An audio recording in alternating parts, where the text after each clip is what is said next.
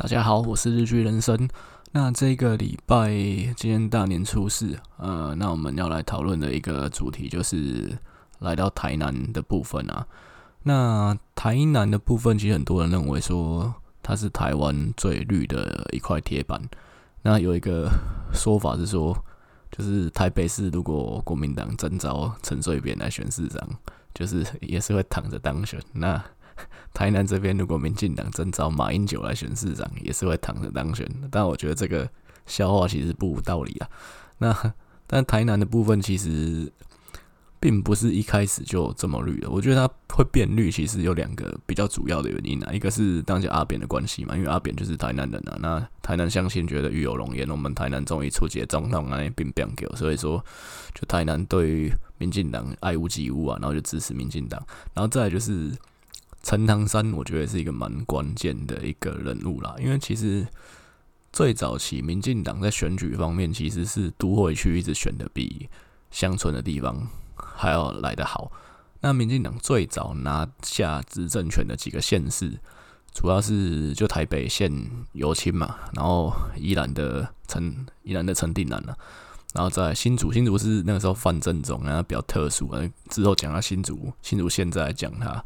然后再就是高雄县的那个于陈月英嘛，然后那是瑜伽班。那个讲到高雄，我们再来探讨。然后再就是屏东嘛，屏东苏贞昌，然后还有那个彰化的翁清玉嘛，大概就是民进党在民国七十几年就拿到执政权的几个县市。那台南其实不是最早，那台南是民国八十二年陈唐山选上县长才开始绿色执政。那台南市的部分是到八十六年张灿龙选上市长才开始执政。那其实后面有几次的县市长选举，蓝绿其实都咬得很近啊。那所以说，再来就是二零零八那次总统选举，其实马英九在台南市的得票也是赢过谢长廷。然后二零零八那次立委选举，台南市的两个选区。呃，赖清德跟陈亭妃这两个选区，其实也是靠着阿扁那个时候一个神操作，就是说 重回三一九嘛，他就是再用他那个三一九被被打两枪的那个路线再走一次，然后让台南人觉得哇，感又感动了一次这样子，然后赖清德跟陈亭妃才最后低空飞过。其实不管那次立委选举，其实台南市的那两席民进党也很危险，所以。台南并不是一开始就这么绿的，那它是我觉得就是刚刚提到两个原因：陈水扁、陈唐山，那让台南现在变成是整个全台湾就是最深绿的一个区域。那但是它呃，就是基础上大家会认为说，民进党就是一个提了一个西瓜也会上，可是其实这上一次回顾上一次二零一八的选举啊，黄伟哲其实选得很不好看，所以黄伟哲我们可以说他其实是呃史上。民进党史上可能最弱气的一个，就气势最弱的一个台南市长，因为你看他前面的两任，像赖清德、像许添财，其实都有一定的历史定位啊。那包括赖清德，其实声势正好的时候被叫赖神啊，就台湾大泽隆夫啊，声势差不多可以选总统啊。那相对之下，你看黄伟哲他当选，但是他只赢了五万票。而他的总得票数其实是赖清德二零一四年那次的大概一半而已啊，所以其实是惨胜，那赢得很不好看。所以其实，但其实有人会觉得说，好，那黄伟哲这个样子，可能他有机会可以倒吃甘蔗嘛？因为第一个，他二零二二那次怎么选，我相信他票不会比二零一八这次更少啊。那再就是说，你其实你是在可能一个最低档的一个时候当选，那你后面一定会比一开始好嘛？这这个部分应该是很，就是你可能一开始考试第一次考试就考很烂，那你下一次你要退步空间就比较有限啊。我举个例子，像谢长廷，其实就比较像这样的感觉，因为谢长廷选上高雄市长那时候，大家觉得说我感很意外，那他是赢五吨你也没赢，赢多少票？那他一开始的那个施政满意度啊、支持度其实也都不高，可是他最后是在掌声之中下台的，所以我觉得黄伟哲他如果好好搞的话，其实他是有机会。就是开低走高啦，就是在有一个比较漂亮的收尾。那但黄伟哲其实他目前来讲，他其实他有很多的一个自己的内忧外患呢。嗯，最大内忧当然是他妹妹嘛，管不住他妹妹。那大家讲说嘛，今天黄伟哲大家来打篮球，不，今天来打妹妹，打妹妹，你带妹妹，就就黄伟哲，黄伟哲的妹妹整天在那边冲康自己。想看，你是一个可能。呃，深算是算是已经算是光谱上是深绿的一个人物了。那就就你你的妹妹是整天妈的深蓝，叫我们去打中共的，打打中国的疫苗。然后就是就是说中国好棒棒，我们血浓于水，应该有在这一代人就是要回归中国。整天讲这种话，那那你觉得看有这种就是一个，你觉得黄伟哲有机会可以再上更上一层楼吗？我是觉得他妈就是没机会了。那。不过，不过呢，我觉得再就是他的一个内忧的部分，还是在于就是新潮流跟非新潮流的一个斗争的部分啊。因为其实你看上一次他选的不好看，那很多原因，包括说初选其实就已经跟陈亭妃闹得非常的僵啊。那最后其实也没有很顺利的整合嘛。然后他选完之后的那个议长的选举。诶，民进党虽然是没有在台南市这一届了，没有在台南市实质过半，可是其实也离过半很接近啊。国民党其实也没几席啊。啊，你如果五党这边你弄得好，其实是也是可以赢的。但是就是议长的人选的题，因为上一届的议长，呃，就是这一次应该是我记得是没选上还是没选啊，忘记了，反正他就是没，反正就是没有没有连任啊。那没有连任就在。赖惠美嘛，那所以这一次理当应该是照伦理来讲的话，应该是副议长郭信良应该是辅政变成议长，但是就最后民进党自己党团假投票出来，结果就是不是这样嘛？那正副议长都是新潮流的人啊，所以最后的结果是郭信良就没送啊，就自己跳出去，然后带了三四个自己的小伙伴一起退党，然后。也不是退党，就是带几个小伙伴无党的，就是台南这边无党的议员啊，然后还有国民党这边联合起来，然后最后诶、郭信良当选议长，就那个时候也是舆论哗然啊，觉得说干黄黄伟哲他妈的自己家什么都罩不住，就是已经很弱了，然后就你现在议长又输得更弱，所以说这些其实都是他内忧了，还有包括陈亭妃嘛，因为其实民进党早期就是四大派系嘛。包括美丽岛啊、新潮流啊、福利国啊跟正义连线啊，那经过就是这些年代二十几年的合纵连横下来发展下来，那现在变成感觉就是两个派系啊，就是新潮流跟非新潮流。那非新潮流这边主要就是正国会嘛。那那台南这边其实上一届的初选也是新潮流跟非新潮流的斗争嘛。那新潮流就是黄伟哲，他不是新潮流的，但是新潮流支持他。那陈廷妃是就是飞行潮流郑国会这边的人嘛？那两个人就是杀到刀刀见骨啊，所以最后最后黄伟哲就是只赢了一点点。那你要说下一次下一次选举，陈廷妃会不会出来再跟他初选一次？我觉得是有这个可能性的，因为。民进党并没有保送现任者的传统，这是国民党才有。其实国民党我的印象是没有看到哪一个现任的县市长没有连任啊，被然后甚至有呃有了周锡玮，但周锡玮他那个是搓掉了，连初选都没有。那有真的搞到初选的，我记得国民党这边好像是没有，但是民进党这一边的话还不少，包括张文英跟蔡明宪那次就是一个经典的例子嘛，因为。张文英现任的，但是初选被蔡明宪干掉啊。那最后张文英面子拉不下来，自己也跳出来，还是选了，还是出来选了。那最后胡志强就渔翁得利嘛。因为其实那次张文英跟蔡明宪两个人的得票加起来，其实是比胡志强高了。那个时候是二零零二零零一年的那一次嘛。那后来二零零五年，民进党南投也又搞了一样的戏码，那个。蔡黄郎跟林宗男啊，也是发生的一样的事啊，就是林宗男那时候现任的嘛，啊，蔡黄郎那时候出来跟他抢，然后初选呢，蔡黄郎赢了，那林宗南也是一样面子拉不下来啊，就是要继续选，所以最后选到哎、就是南投也翻盘了，就就被国民党拿去，到现在还没拿回来。那所以其实民进党蛮常干这种事情的啊，就是。出来挑战现任者。但是我觉得这不是坏事啊，因为毕竟民主的制度本来就应该，就算你是现任，也不是保证说就是一定下一次就是要让你选。所以陈廷妃二零二二年会不会再出来挑战他一次？我觉得有可能，因为以陈廷妃现在的年纪跟在政坛发展的时间，包括他当立委已经当了第四任了。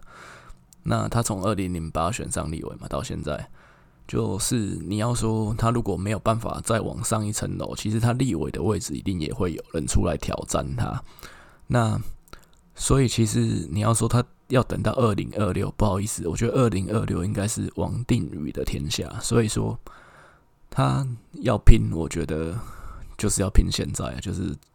教练，我就只有现在了。所以陈廷飞会不会选二零二二？会不会出来跟他初选再尬一次？我觉得非常可能，因为以现在新潮流跟非新潮流这样子算是斗斗争的一个一个情况来看，我觉得陈亭妃就是会拼啊。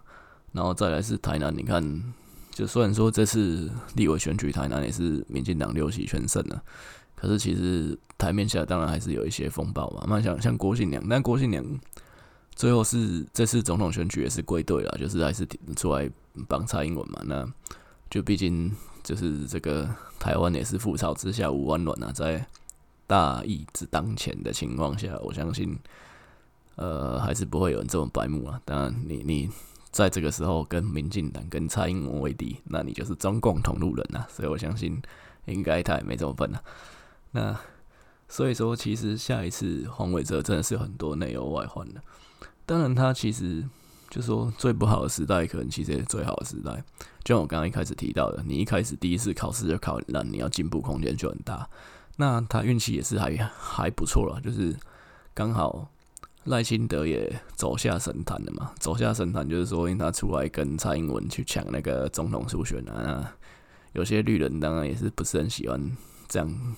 冲康自己人的感觉啊，所以其实他赖清德从神坛上走下来，那相对黄伟哲压力就不会那么大了。不然你就是会一直跟，你会一直被拿来跟前任的比嘛。那你前任市长是一个明星市长，你现在变成一个路人市长，他妈台南人到心里作何感想？那好，那所以说黄伟哲，所以黄伟哲呢，下一次我觉得第一个他票一定会比这次多了，然后再是。他这四年甚至八年的时间，那其实他他这几年其实做的，他算上台是快两年了，哎，就两年了。那其实算是平稳了，但是有一些事情，我觉得他新闻上面新闻性的处理，我觉得没有很好。包括之前有外国人在台南被人家杀掉嘛，这个就是这个这个出黄伟哲出来的应对，感觉是蛮白痴的，所以。到到底，我觉得他的公关能力上面还是弱了一点，感觉就好呆好呆的。那可能他要跟他妹妹多学学这样子。那好，伟哲的部分大概就是讲到这边。不过我觉得当时台南市呃市长民进党这边初选，我记得有六个人出来选啊。其实黄伟哲还是最称头的一个人啊，因为毕竟陈亭妃他是比较就是比较乡土。那学经历方面，其实都没有黄伟哲这么好看。因为黄伟哲其实台大毕业嘛，又出国留学啊。其实以现在台湾人对于直辖市长的一个标准来看，黄伟哲是比较称头了。所以真的陈亭妃这方面也比较吃亏。那再加上陈亭妃其实初选前的那一年，呃，就是搞笑的新闻也出了不少，但不排除是新潮流冲康他了。但是就就是这样子，也是扣分很多。那当然，这一场比赛其实算是一个马拉松啊。那你后面双方，我觉得都还是有攻防。其实陈亭妃二零二二年要翻盘，我觉得也不会没有机会。好，那再来就是再讲到是国民党这个部分。那国民党的部分其实蛮可惜的，是上一次谢龙介没有出来，因为二零一八的时候，那那个时候大家也没想到会有韩流了。那如果说谢龙介那次有出来的话，其实搭上韩流，其实真的有机会连台南市都翻盘过去，这其实不是不可能发生的。那所以呢，他就是也是比较衰啦，就是没有上车嘛，所以车就开走了。那国语老司机就没有载他这样子。其实谢龙介真的是，我觉得也是蛮呃运气不好的一个政治人物了。因为其实这几年，你看国民党在台南市叫得出名字的政治人物有谁？诶，不好意思，就只有谢龙介而已了。因为刚好他啊，那因为蓝的这边其实就没什么人愿意投入耕耘嘛。你看以前呃选立委高思博啊、王玉婷啊，两个二零零二零零八年选输之后就跑光光，跑回中央去当官了。所以就就谢龙介刚好他他又蛮有个人特色的，就是他的那个台语讲的字正腔圆嘛。那大家也觉得我干蛮有趣的这样子，所以呢他就成为蓝营在台南万绿丛中一点蓝，就是唯一的一个政治明星。那不过我觉我觉得他衰的地方是他就是没搭上韩国瑜这台车啊，不然他搞不好现在既然是台南市长。那再来是好，那他第一班车没搭上，他想搭第二班车就立委补选，因为黄伟哲选上了嘛，所以立委就空出来了。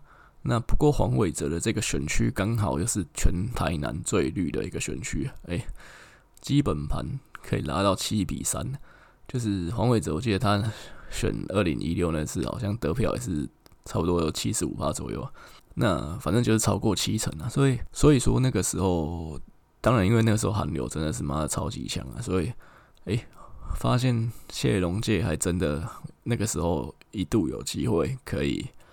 拉下民进党，那不过呢，就是因为好死不死那时候发生香港的事情，民进党就是止跌回升呐。然后再来就是他的一个最尴尬的地方是，因为他的选区本来就他经营的选区就不是这里。那再来就是说，如果那次补选选上了，那过一年不不到一年之后，请问你还要选这个选区吗？因为因为补选毕竟投票率就很低啊，补选投票率大概就是三四成而已，可以克服基本盘的劣势，这是比较有机会的。可是如果到了二零一六的，不是讲错，二零二零的大选的时候，谢龙介一样选这一区，那其实一定是凶多吉少。因为这一区你看，连二零零八民进党在谷底的时候都没有输掉，而且还赢了不少。那你觉得他二零二零继续再选有机会赢吗？所以你你补选选上，你继续。二零二零，你过了不到一年之后，你还是留在这区选吗？还是你要换区？那换区其实有很奇怪。那那你这一年当这个补选的立委，你是在给这一区的选民整效吗？所以其实他当时最尴尬的地方在这里啊。那但最后他其实就是缺了一口气嘛，所以就就没有上来。那但当时真的韩流韩流强是真的强到，刚连我都。捏了一把冷汗，因为连全台湾最绿的地方，他妈的差点输掉了。那还有三重，其实那个时候也是岌岌可危。所以那那次真的是韩流，如果强到连这两个选区都翻的话，那还有在之前的那个补选是士林大同嘛？如果这三区真的那个时候翻掉，看民进党真的是 GG 思密达了。不过还好天佑台湾，最后没有没有发生这样的事情。那对我也是觉得很欣慰这样子。好，那那所以说谢龙介真的就是。就是蛮衰的，那个韩 韩总列车没有搭上嘛，然后第二班车不好意思，他他他虽然是上上车了，可是没有 没有开到目的地，所以所以他还是没有办法直上云霄这样子，对，那蛮可惜，那那蛮蛮可怜的。那那在谢龙街这个人，他下一次有没有机会选呢？诶、不好意思，我觉得他他还是有机会的，因为。国民党就是真的没有人在这边耕耘啊，因为上一次输给黄伟哲的，就是高思博嘛。那高思博其实我刚刚说了，他二零零八立委选书就离开台南了，虽然他是台南人啊，可是他没什么在在地去经营啊。那所以他导致他也没办法抓住韩总的这次机会选上台南市长嘛。谢龙介他就是就是万绿丛中一点蓝，国民党在台南唯一。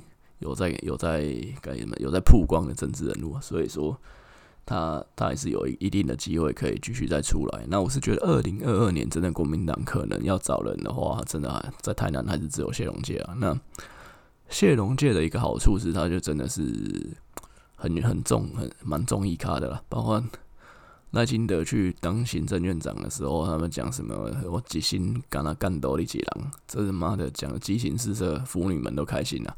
觉得我干真的是 BL 的一个好好题材这样子，所以导致说他的声量其实也一直都维持的还不错啦。那所以说，这个人如果他要继续选，那再加上我觉得第三势力这边在南部其实也没什么人啊。那如果柯文哲要在台南找一个人支持的话，我相信他一定二话不说，一定支持谢龙介，因为就是这个人有梗啊，那网络好操作啊，那跟你的柯文哲他妈调性又很像，所以我觉得柯呃以柯文哲的一个战略来讲的话，他在台南应该是会选择谢龙介来作为他的支持对象，我觉得这应该是呃应该是十之八九的事情，所以其实下一次选举，我觉得啦，应该就是。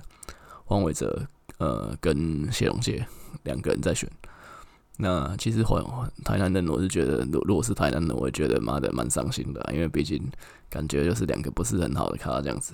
那但是不好意思，你还是只能接受这样。好，那刚刚就是提到民进党这边的一个初选机制啊，其实这边大概就是在探讨一个议题，就是因为其实民进党是当初就是标榜一个比较。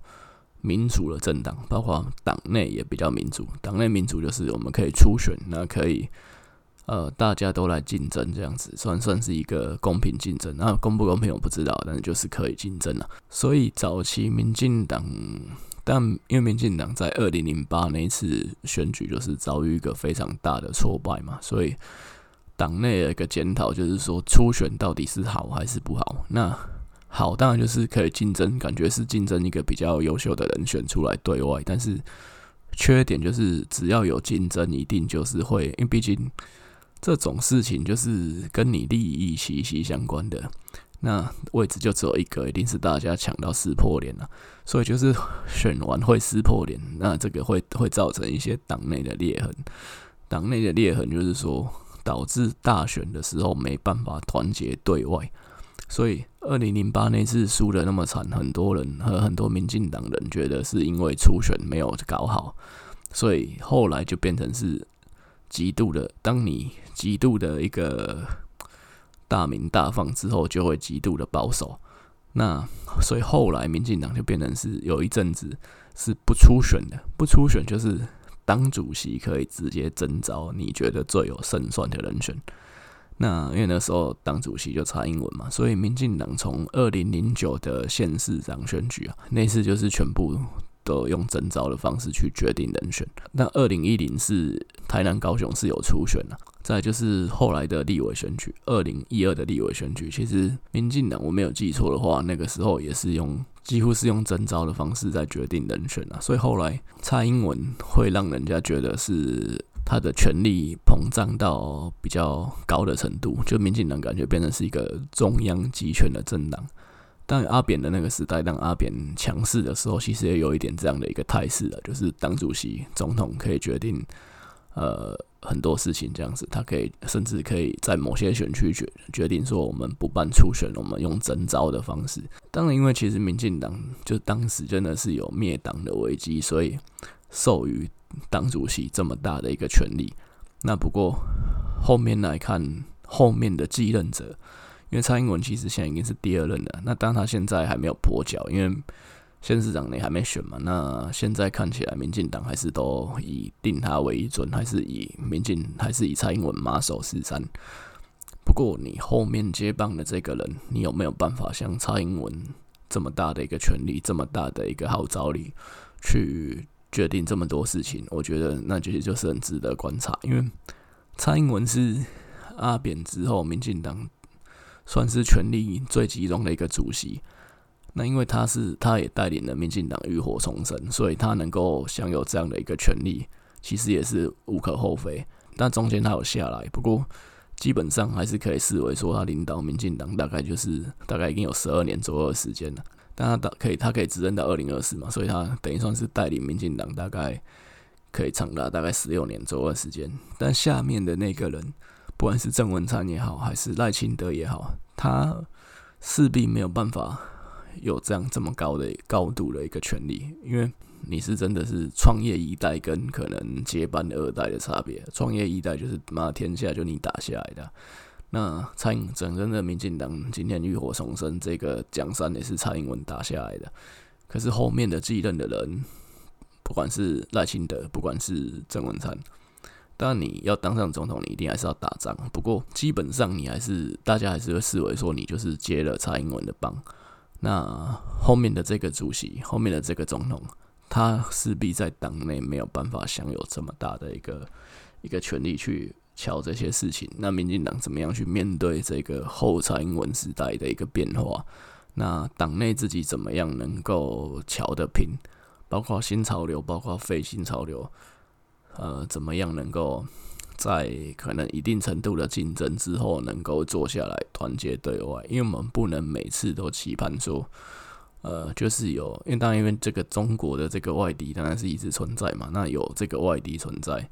其实现在民进党的外敌不是国民党啊，真的就是中国。那因为有这个强大的外敌存在，所以你最后一定有办法团结起来。但是其实这种东西不是每次的情况都一样。其实有可能真的就是会让中国可能就是凑到一个空隙，然后也有办法把你们各个击破。这其实是有可能发生的。所以说。当后面的民进党的主席、民进党的总统，如果没有办法有像蔡英文这么大的一个在党内这么罩得住的话，其实是一个危机啊。所以后面要看后面继任者的一个智慧，怎么样去处理这些的事情，我觉得是蛮值得。观察的一个地方，这样子。那今天还是大年初四，还是在过年的期间，所以也是祝大家新年快乐，台湾发大财。谢谢大家。